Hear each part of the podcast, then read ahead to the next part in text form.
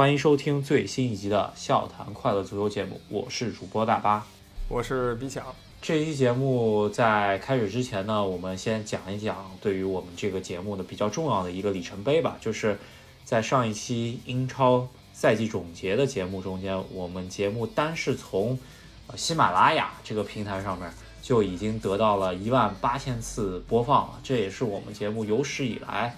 播放最多的，比上一次呃最高的播放已经达到三倍以上了。可能最近我们节目是有起飞的迹象了啊！对，真的太感谢大家支持了。我们再上一期就是这个英超三十八轮踢完做那期呢，最后是攒了八千多播放。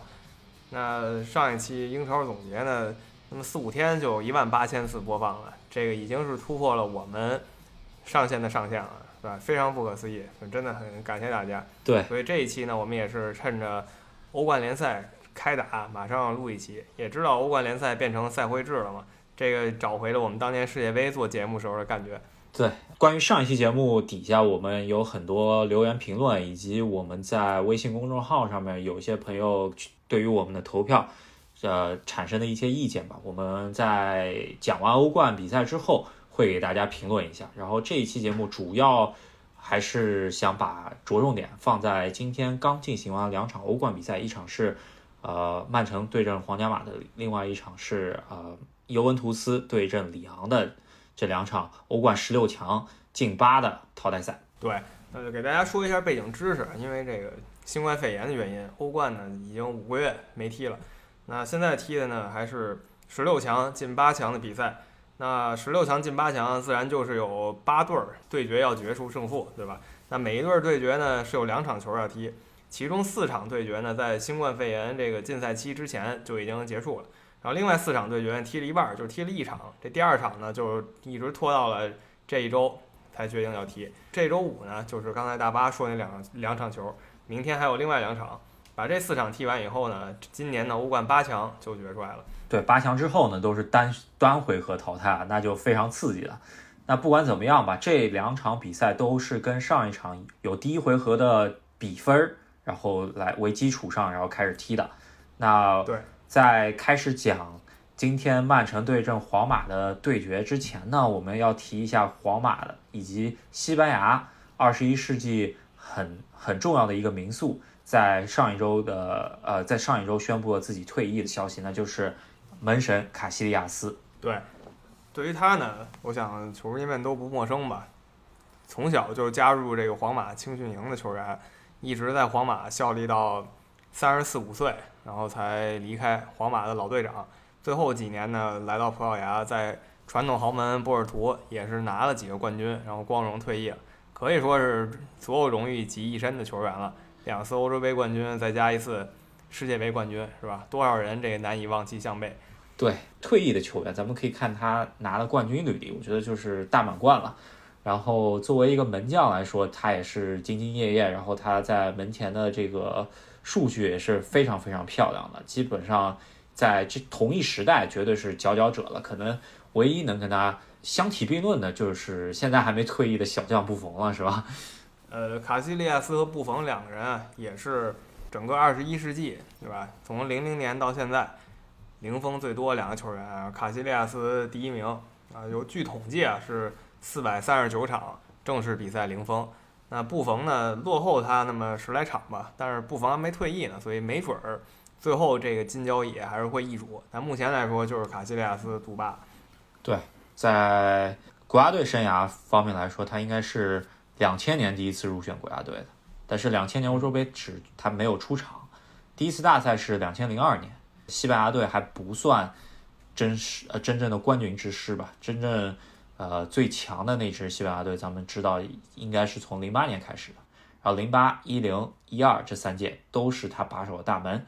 对于西班牙国家队历史上呃从一个无冕之王蜕变成一个呃冠军之师，他应该做出了卓越的贡献。对，就看他的国家队竞争对手啊，你也能感觉出来，是吧？巴塞罗那的巴尔德斯，然后利物浦的雷纳。都是长期给他当二门、三门的球员。后来呢，曼联的这个德赫亚横空出世了，也是没有能完全撼动他。他也在国家队还有机会，直到他年龄真的很大了，才把这个首发门将位置交给下一波球员。对，在欧冠赛场上面，他应该早期跟那波球员拿过两次欧冠冠军，然后其实他也不缺，但是呢，呃，在银河战舰可以说是真正组成以后呢，他的以及到荷兰三剑客时代，皇马其实是欧冠十六郎嘛，对吧？连续六次十六强出局，所以说，呃，在这几年中间，在欧冠赛场上他还是有所欠缺的，但是在这之后。在他离开皇马之前呢，在呃跟着安切洛蒂、跟着 C 罗又拿了一次欧冠，可以说是为他皇马生涯画了一个非常完美的句号。对，就是因为他这么长年累月在欧冠联赛出场啊，所以他在这个欧冠联赛呢是保有了好几个记录的。首先就是欧冠联赛最多出场记录一百七十七次，球员做到这一步真的很恐怖。然后还有一个就是欧冠零封最多的球员。你想出场一百七十七次呢，零封五十七场，也是很了不起的成就，对吧？就是作为守门员来说，这样成就真的已经是顶天了。对，应该他就是皇马在劳尔转会之后呢，就是呃更衣室的大佬，然后直到他一五年离开皇马，然后呃去到呃波尔图，在波尔图呢，他的消息就不多了嘛，对吧？然后呃在去年吧，应该我记得也也有一一年多了。他应该是在赛季中间有一次心脏病的问题啊，就是以为那个时候他就该退役了，一直拖到现在再退役，应该是履行完最后一次合呃最后一份合同嘛。然后其实对于我们来说不算是一个特别意外的消息了，确实不意外。整个一九二零赛季在这葡萄牙他就一场没踢嘛，正式比赛一场没踢，然后三十九岁年龄，大家也都明白了，这个传奇门将就是谢幕的时候了。那现在他正式退役。看他退役以后的生活吧。对，呃，可能做教练，可能或者就是因为身体不怎么好，呃，回皇马当管理层都有可能吧。我觉得，呃，感觉他也不是，呃，也不是那种想退出足球圈的人，是吧？纪念一下卡西利亚斯的光辉的职业生涯。那我们把这个视线回到今天主题，就是欧冠联赛。那今天这个比赛呢，我们也听说了欧冠。会搞一个赛会制的比赛，会把球队集中到里斯本。但是呢，这场比赛因为之前十六强的比赛呢踢了一部分，这场比赛还是保持了传统的主客场制，所以在曼城的主场伊蒂哈德球场来了这么一场，然后曼城二比一赢了皇马。皇马呢输了比赛，其实也没什么太多可说的吧，因为自己的主力中后卫连续送了两次失误，被对手直接进两个球，也没什么太多可抱怨的。如果是这种情况的话。对，呃，首先吧，这场比赛在开始之前呢，上一场比赛，啊，已经是皇皇马已经是在自己的主场丢了两个客场进球，最终是一比二败北了。然后这场比赛必须取得两个进球才能够呃晋级或者是扳平吧。首先吧，十几分钟上来就瓦内送送了一个莫名其妙的球吧，给给那个。给热苏斯，然后热苏斯中间传中，然后他中间挺捅进去了，是吧？然后这个球就感觉挺滑稽的。然后在这之后呢，皇马还扳回来一个，就是靠本泽马在中间顶了一个，然后罗德呃应该是小将罗德里戈吧，边路突破非常精彩。然后下半场应该很焦灼的情况下，如果这个时候皇马再扳一个的话，其实是能扳平的，对吧？然后没想到又出现了一个非常神奇的失误啊，这个。瓦内作为世界杯冠军的首发中卫，然后看看上去没有那个拉莫斯带的话，还是稍微嫩了点，是吧？这场他是搭档这米利唐，然后那也就是说他应该是带这小弟了。结果呢，就大家也看见了，职业失误。呃，亮点呢主要是在曼城这边，皇马这边亮点就是大巴说的罗里戈的边路啊突破一下，然后传本泽马。本泽马压着罗德里和这个费尔南迪尼奥俩人进了一个。对，呃，主主要瓦那第二个失误确实有点说不太过去，因为感觉那高球过来之后，他第一反应是把球要顶走，第一下就没顶好，然后然后把球等于说停下来了，第二下再去往回顶的时候被 热苏斯呃抢了。我觉得热苏斯呃作为这么一个在后场搅局的前锋还是可以用的，是吧？然后这场比赛。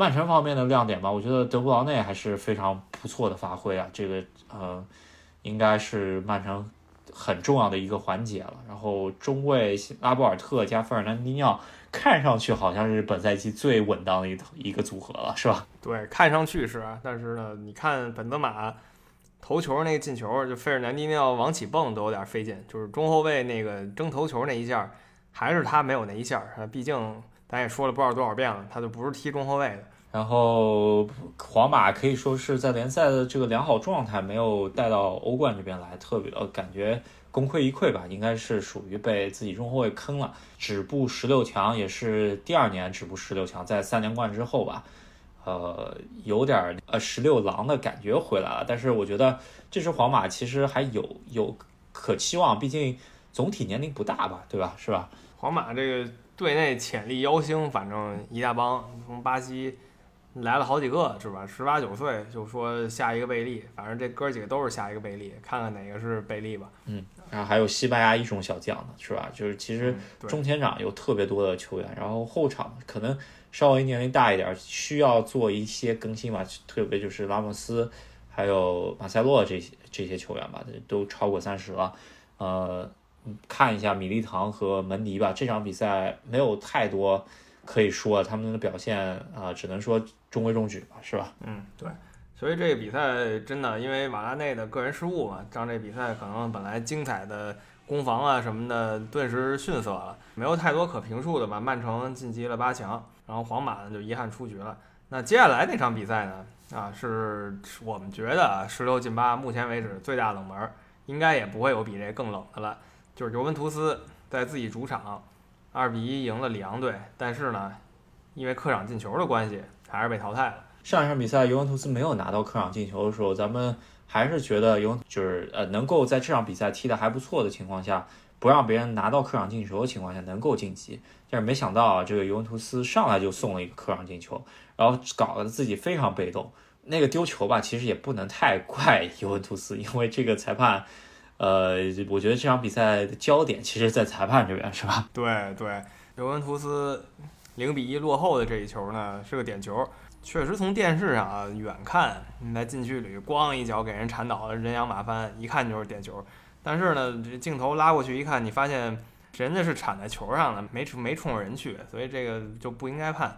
然后挺有意思一个事儿呢，就裁判觉得特果断，他就觉得这是点球，马上就给了。他也没去这个咨询 VAR，就视频助理裁判嘛，他就直接就说这是点球。这球一进呢，尤文图斯一下就被动了。首先总比分落后两球，再加上自己还落后一个客场进球。对，呃，这样子的话，里昂也就是全线退守。呃，照道理来说呢，萨里应该是攻坚那个呃攻坚大巴的战术，应该是非常不错的一个教练吧，因为他自称不就是打打的好看，然后。能够呃把球控住，然后摁着别人打嘛，然后没想到是九十分钟踢下来，虽然进了两个球吧，呃，第一个进球点球非常呃，就是呃就第一个进球点球其实是非常牵强给的这么一个点球，我觉得是裁判不找自己之前的错错判嘛，是吧？然后第二个进球那是 C 罗个人能力确实杠杠的，那远射太漂亮了。确实是第一个进球，咱们需要说一下。说实话吧，呃，去翻了一下那个，呃，国际足联的那个新的规定吧，就是这个手球，确实这个问题，呃，裁判如果想判点点球的话是没有问题的，因为这个新的呃手球规定就是说，如果造成呃门前得分机会的话，如果这个球不管有意无意的打中手的话，都是会作为手球判罚。那这个球。德佩也是 莫名其妙被打在手上，然后拿了一个点球，其实问题不大。但是我觉得，如果裁判要判的话，应该是找上半场那个错判的这个一个，呃，找自己的平衡吧。然后 C 罗第二球非常漂亮，在这之后呢，对方全线退守。我看德里赫特基本上在当中锋用啊，没有办法。对方我看其实年龄挺大的一个三十三岁的中卫啊，马塞洛这在门前我看。高阶低档的，然后非常稳定，不知道这个球员能不能帮助里昂成就法甲那个摩纳哥的那种黑马的风范啊，把尤文图斯淘汰了，有点儿有点意外，但是 这个确实也不是特别意外吧，毕竟萨里执掌的尤文图斯什么没干出来呢，是吧？对，其实这个两回合淘汰这第二场，呃，说实在我都没太意外，你第一场才是意外的，尤文图斯去里昂那儿踢，被里昂给赢了啊，这是真的很意外。这场二比一其实反而没太多可说的啊，没有特别多，除了裁判那个成为 MVP 了以外啊，就其他都还好。主要是他这个之前给自己挖坑太大了，在人法国主场被人干了。嗯，然后萨里本场比赛的四四二阵型呢，我觉得也是，呃，令人诟病吧。亲儿子伊瓜因必须得上，是吧？然后迪巴拉上了再下，看不太懂，是吧？对，真的，伊瓜因就踢满全场了，是吧？这你说二十一世纪啊，你说二十一世纪绝代双骄，C 罗跟梅西俩人就耗在伊瓜因身上了是吧。一个跟俱乐部跟他耗一块儿，一个就天天跟国家队俩人缠在一块儿。对，不管怎么样吧，萨里本赛季应该是按照我们上一期评英超的那个评分标准吧，我觉得及格应该还是可以的。我觉得，我我觉得我这句话说出来，很多尤文图斯球迷得喷我了，但是我觉得及格还是到了。真的，再再多给分，我也我也觉得很难下这个手了，是吧？我觉得就是及格分了，就是拿到联赛就就就是他最低标准，是吧？然后他联赛拿的还挺难的，所以这个确实不太行。对，然后现在看起来，管理层应该是让他留任了，然后 C 罗应该也是会留在球队，咱们看一下吧。这，如果 C 罗最后几年耗在萨里手上，我觉得还挺不值得，是吧？看吧，这就是呃今天的两场欧冠比赛，欧冠比赛终于回来了，晋级的。里昂和曼城，那尤文图斯、皇家马德里都给淘汰了。马德里竞技可能高兴了啊，因为呢，那两个队呢都是马竞啊最头疼的球队，这是不是可以考虑冲击一下冠军了呀？那明天呢，第一场是切尔西跟拜仁慕尼黑。对这场比赛，我觉得，呃，在切尔西保住英超前四的情况下，然后呃再加上保。保呃，足总杯比赛中间以及以前的之前的高密度赛程中间，切尔西已经伤了三员大将了。然后明天去呃欧冠的应该是客场的这个比赛吧，应该人都带不太齐，我觉得。所以说呃少输当赢吧，我觉得王兰帕德练一练自己跟强队到底怎么不要再来这么一波流吧，我觉得这个就是最主要的目标了。不要输太多。这场确实关注度不高，主要大家是想看巴塞罗那跟那不勒斯。之前呢，两个队是踢成一比一，所以第二场呢一定很精彩。对，主要还是一比一这个比分吧，还是让我们带有一定悬念的。还真不好说，如果那不勒斯在客场，特别是在没有观众的客场，能够造出什么大动静。如果先拿到客场进球了，巴塞罗那就有点慌，而且最近。巴奥纳的战绩，特别是在连丢了联赛之后，呃，也确实不太好。咱们可以看一下，到底会发生什么。我觉得还挺期待的。当然，也有可能就是巴塞罗那上来就兵不血刃，这这都有可能，是吧？对，这确实不敢说啊，这真的不敢说。可能就一上来推土机一样，三比零过去了，也有可能被人偷一个，或者甚至耗到最后谁绝杀了，两边都有可能。这个明天走着瞧，就等这场了。对，但就是欧冠这两场比赛以及明天的这两场比赛，我们都稍微过了一下。然后我们想说一下，就是呃上一期节目中间大家给我们的留言，以及微信公众号上面一些可能大家投票了以后，呃一些小的问题吧，咱们来呃给大家一个反馈。对，首先一个是有一个朋友啊跟我们说，阿森纳跟狼队这个欧战关系。啊，当时确实我是说了一个错话。当时我觉得呢，阿森纳如果足总杯输了，狼队夺了欧联杯，那阿森纳还能进欧联杯。那这个其实是错的。那就像那朋友所说啊，如果阿森纳输了，狼队夺了欧联杯的话呢，狼队去踢欧冠，然后呢，欧联杯的名额就变成两个了。这两个一个是莱斯特，一个是热刺。但是呢，我们那朋友呢说，英格兰只有七个名额参加。欧洲联赛这个是其实是不对的，英格兰呢最多是八个名额，在这个情况下，就是阿森纳已经确定了欧联杯席位，狼队还夺了欧联杯的话，那英格兰就是五加三三个队参加欧冠啊。这个规则确实比较迷，但是我们仔细查来，现在这个局势，如果狼队夺冠的话，那就是八队参加欧洲联赛。对然后关于上一期啊、呃英超最佳阵容，在我们的呃微信群里头有一个球迷叫西安球迷小张，给我们提出了一个位置上面的质疑，就是呃门将位置上面说呃可能觉得阿里松和埃德森呃作为豪门的门将，其实扑救没有那么多，总总体来说都是呃在后场看球。呃，觉得应该把这个最佳门将的位置考虑一下弱队的门将。然后其中一个门将他说的就是啊、我们上期有提到的那个亨德森，谢菲联的门将。然后还我们把他当做替补了。然后还有一个球员我们完全没有提到，也是新进入入选英格兰国家队的，是伯恩利的门将波普。还还有的球迷跟我们说啊，就是本呃本赛季咱们提的最少两个英超球队，一个就是伯恩利，还有一个布莱顿，然后一句话就把布莱顿给带过了。那也确实，布莱顿在英超的那个存在感还是比较低。如果他能够下赛季继续搞出个大动静来说，我们尽量给他多关注吧，是吧？嗯，对。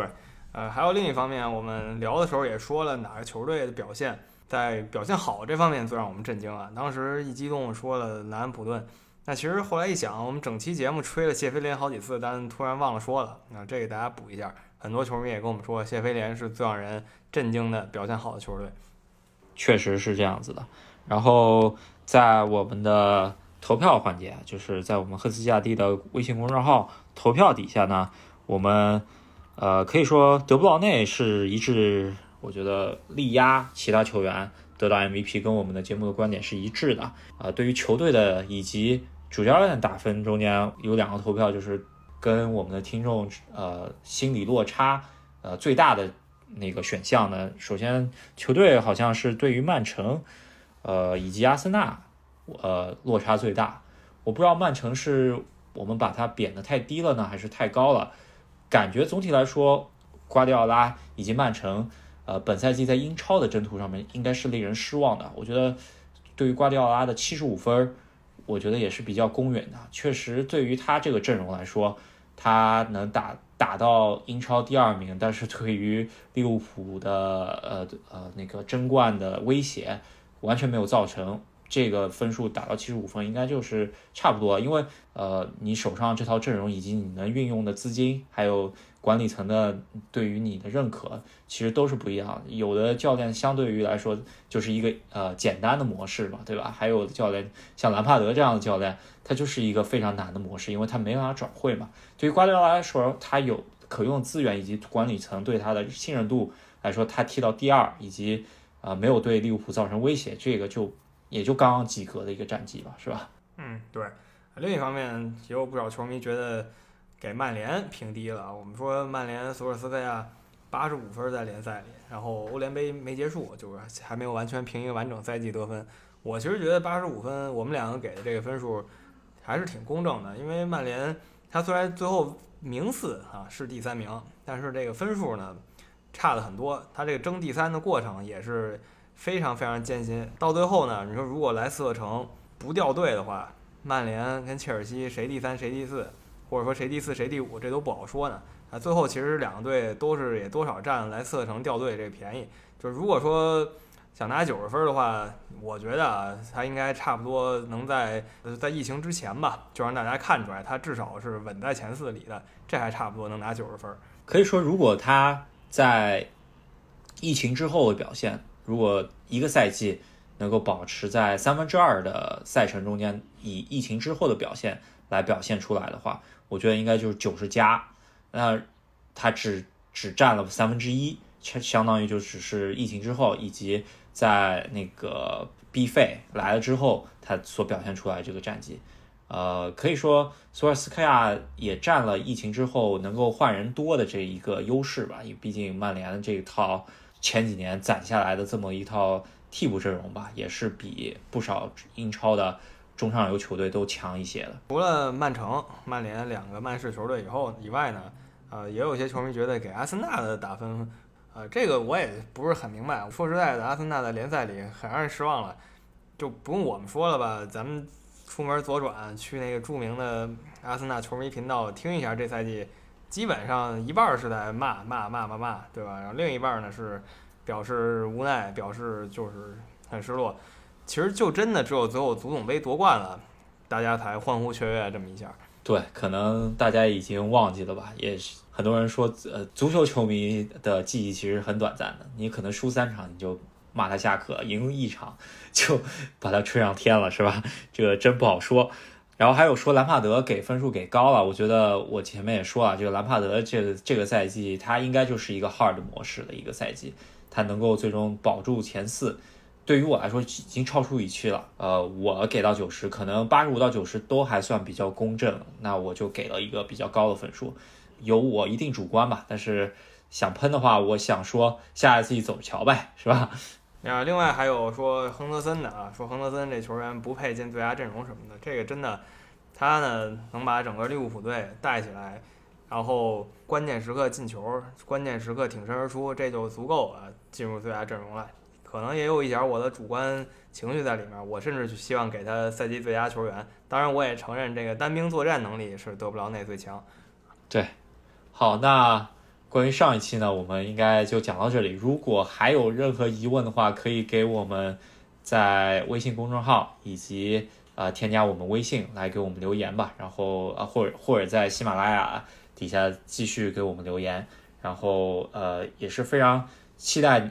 跟我们的互动吧，我觉得这个节目其实就是一个球迷之间的交流，增加我们对于足球的理解吧。跟广大球迷多交流，当然是非常文明的交流，而不是那种上来就骂街的那种，是吧？上来就骂街就没劲了，是吧？那都就没没意思，球场里骂吧。啊，那这一期节目呢，就跟大家聊到这儿。如果意见不同的什么的呢，还是欢迎给我们留言，然后在喜马拉雅上留言啊，或者在网易云音乐上留言，或者微信公众号上留言啊，讨论呢肯定是非常有意思的一部分。对，如果明天欧冠踢出来之后呢，巴塞罗那和那不勒斯出了一场惊天地的对决，咱们可能再录一期。如果也就那么回事儿的话，可能就呃八强战踢完以后再跟大家交流了。那这一期的节目就跟大家聊到这儿啊！喜欢我们节目的朋友，千万别忘了在这个喜马拉雅、网易云音乐还有微信公公众号上关注我们啊，支持一下我们的节目。对，然后呃最好就是。帮我们多多转发吧，然后确实啊，就直接转给你喜欢足球的朋友，就都是好事儿。也可以在我们微信公众号上面的呃投票跟我们多互动。那我们下期再见。好，下期再见，拜拜，拜拜。